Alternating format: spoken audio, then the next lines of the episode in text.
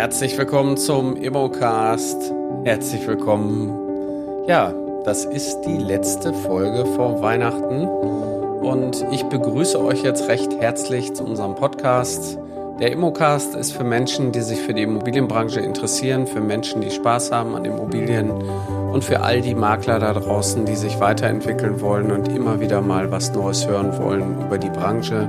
Dafür mache ich den Podcast. Mein Name ist Carsten Frick. Ich bin Immobilienmakler, bin seit vielen, vielen Jahren am Markt tätig und darf durch meine Tätigkeit als Dozent viele Menschen auch dabei begleiten, ihren eigenen Weg zu gehen.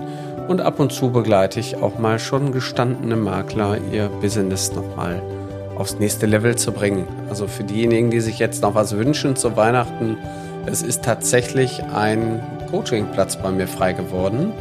Und ähm, wenn jemand von euch noch einen Sparingspartner sucht, der sein Immobilienbusiness weiterbringen möchte, der kann mich gerne ansprechen.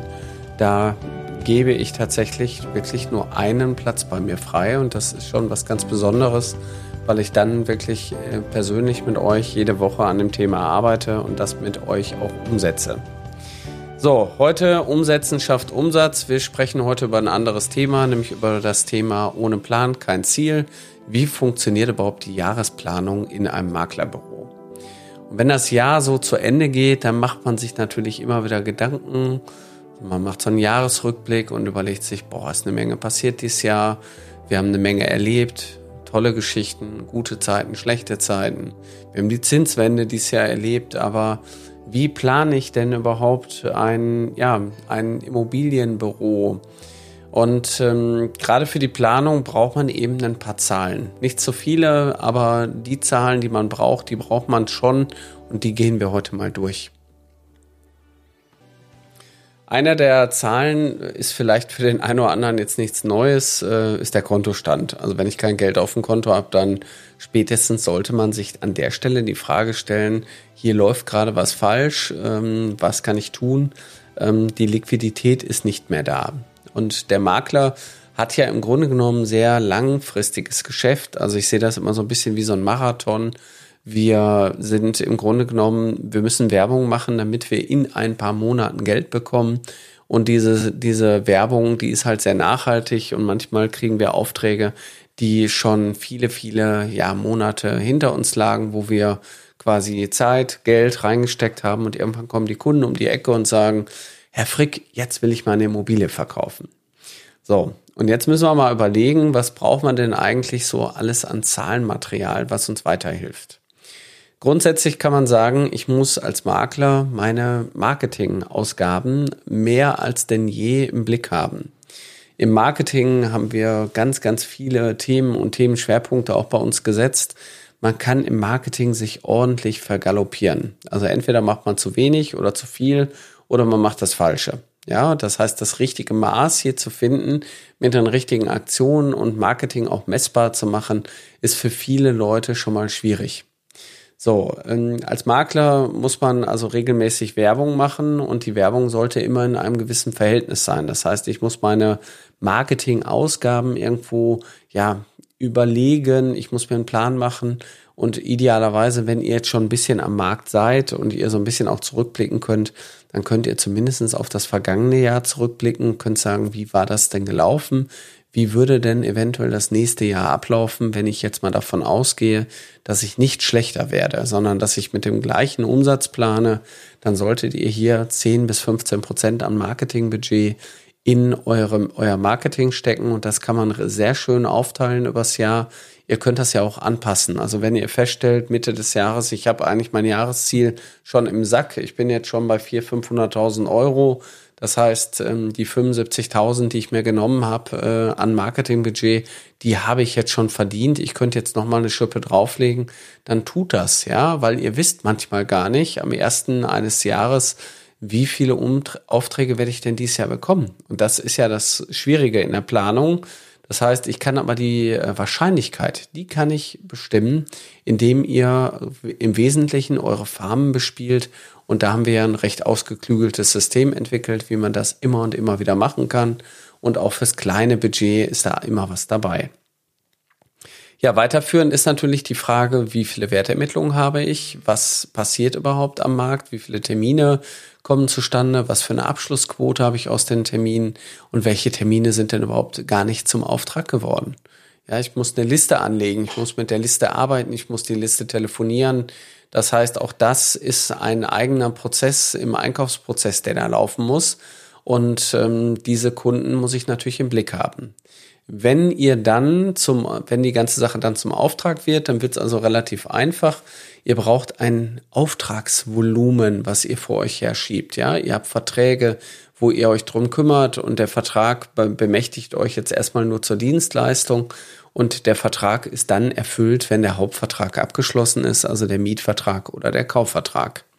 Damit ich aber weiß, wie viele Verträge und Gesamtprovisionen ich so vor mir herschiebe, muss ich mir eine Liste anlegen. Eine Liste, wo sämtliche Daten drin stehen, Auftragsanfang, Auftragsende, das, der Notartermin. Da muss eben auch drinstehen, über welche Miete reden wir denn, über welchen Angebotspreis, wie groß ist die Einheit, was für eine Provision steckt da innen und außen drin, ist es Miet- oder Verkaufsobjekt. Also all die Dinge kann ich hier zusammenrechnen, um dann am Ende zu sagen, aha, das haben wir also gerade in der aktiven Betreuung. Und das kann manchmal, wenn man irgendwann mehrere Objekte hat, kann das auch sehr, ja, wichtig sein, den Überblick noch zu behalten. Bei uns sind im Schnitt gerade 60 Objekte in der Vermarktung. Bedeutet, bei 60 Objekten muss ich natürlich auch irgendwie gucken, was geht und was geht gerade nicht. Also da ist man schon sehr beschäftigt. Wenn die Sachen dann zum Abschluss kommen, dann haben, reden wir über Erfolge, dann reden wir über Rechnungen, Abschlüsse und diese Abschlüsse sollte ich dann ähm, eben auch wieder in einer weiteren Liste führen, so dass ich dann auch weiß, wo stehe ich denn überhaupt umsatztechnisch. Umsatz heißt aber immer noch nicht Geld auf dem Konto, weil viele eben auch zeitverzögert zahlen und manchmal können die Eigentümer sich das auch nicht leisten, eure Rechnung vielleicht direkt zum Anfang zu bezahlen. Die brauchen erstmal die liquiden Mittel, um eure Rechnung dann auch zu befriedigen. So, das heißt, offene Forderungen. Wir haben oftmals auch, wir haben zwar den Auftrag abgeschlossen, haben aber noch eine offene Forderungsliste, also die sogenannte OPOS-Liste und müssen dann eben gucken, was äh, schiebe ich denn gerade noch an mir vor, vor also was habe ich an äh, zukünftigen Einkünften, die noch reinkommen. Ja, ich sollte natürlich die Steuern nicht vergessen. Ich habe steuerliche Termine, steuerliche Abgaben, ich habe eventuell Löhne, ich habe Fixkosten, ja. Ich muss mir die Frage stellen, wie viel muss ich denn im Monat am Mindestumsatz haben, wenn ich später auch ein Team aufbaue, ja? Und ähm, dann muss ich irgendwann aber auch mal für einen Ernstfall drei bis sechs Monate überbrücken können.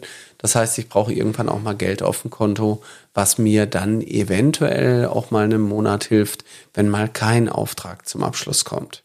Weil eins könnt ihr nicht bestimmen, ihr könnt die Leute nicht zwingen, zum Notar zu gehen. Der Kunde, der euch beauftragt hat, so oder so das Recht, der freien Entscheidung. Und äh, wenn euer Kunde in der heutigen Zeit keine Finanzierung bekommt, dann äh, könnt ihr das auch nicht beeinflussen. Also ihr könnt nur alles dafür tun, damit euer Kunde bestmöglich bedient wird. Ja, das sind jetzt ein paar Auszüge zum, zur Jahreszielplanung. Ich kann da noch viel, viel tiefer drauf eingehen, auch gerade was die Analyse bei euch im Farming angeht, dass man genau guckt, aus welcher Farm kommen welche Aufträge, das kann man alles ableiten. Da haben wir ein super schönes System entwickelt. Das nennt sich Maklersteuerrat. Und mit diesem Steuerrat kann man ein komplettes Unternehmen führen, sowohl auf Zahlenbasis, aber natürlich auch was das äh, Delegieren angeht. Das heißt, ihr könnt damit idealerweise euer Unternehmen nach vorne bringen. Wenn ihr wissen wollt, wie das Maklersteuerrat im Detail funktioniert oder vielleicht auch ein Teil davon werden wollt und das von uns eben auch benutzen wollt, dann sprecht, euch doch, sprecht uns doch einfach an. Genau dafür sind wir ja da, nämlich als Bildungsanbieter begleiten wir euch genau bei den Schritten. Das ist gar nicht so schwer. Ihr könnt, findet uns einfach bei ähm, im Internet unter www.mein-makler.com. Da braucht ihr im Grunde genommen nur den Aufnahmebogen ausfüllen und dann geht's auch schon los. Dann können wir nämlich mit euch quasi loslegen. Wir nehmen Kontakt mit euch auf und dann sprechen wir miteinander und gucken einfach, wie wir euch helfen können. Ich wünsche euch jetzt eine wunderbare Weihnachtszeit, einen schönen, besinnlichen Heiligabend. Ich wünsche euch äh, eine schöne Zeit, egal wo ihr gerade seid. Genießt die Zeit. Wir werden alle nicht jünger und so jung kommen wir auch nicht mehr zusammen. Also frohe, frohe Weihnachten vom ganzen Team, von meinem Makler und von mir. Ich Ich wünsche euch alles, alles Gute. Bis bald.